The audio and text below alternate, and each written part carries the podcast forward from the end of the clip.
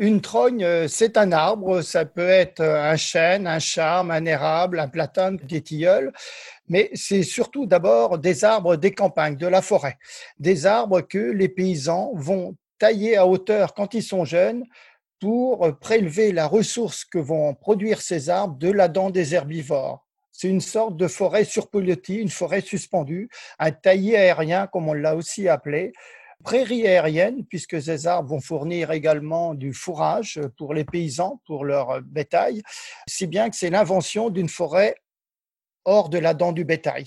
Parce que quand vous mettez du bétail sur un taillis qui vient d'être réalisé, ce taillis va disparaître. La forêt va être éliminée parce que le bétail, qu'il soit des vaches, des moutons, euh, vont brouter tout ce qui repousse. Le bétail raffole de fourrage d'arbres.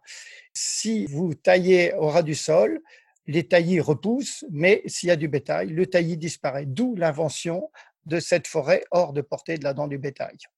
Et quand on sait que ce qui repousse sur les trognes, c'est du bois énergie, c'est du forage, c'est du bois d'œuvre, et tout ça avant les énergies fossiles, avant tous les matériaux composites, c'était essentiel pour la survie des gens si bien que partout dans le monde où il y a eu ce besoin de matériaux, de production, d'énergie, eh bien, on a inventé les trônes qu'on appelle dans les pays du Nord des arbres têtards. On connaît très bien les saules têtards qu'il y a partout aux Pays-Bas, en Belgique, dans le nord de la France et, ailleurs, mais on connaît moins bien souvent les charmes têtards, les chênes têtards, euh, toutes ces trognes dont euh, j'ai recensé plus de 150 noms différents à travers la France. C'est dire l'importance considérable qu'avaient ces arbres.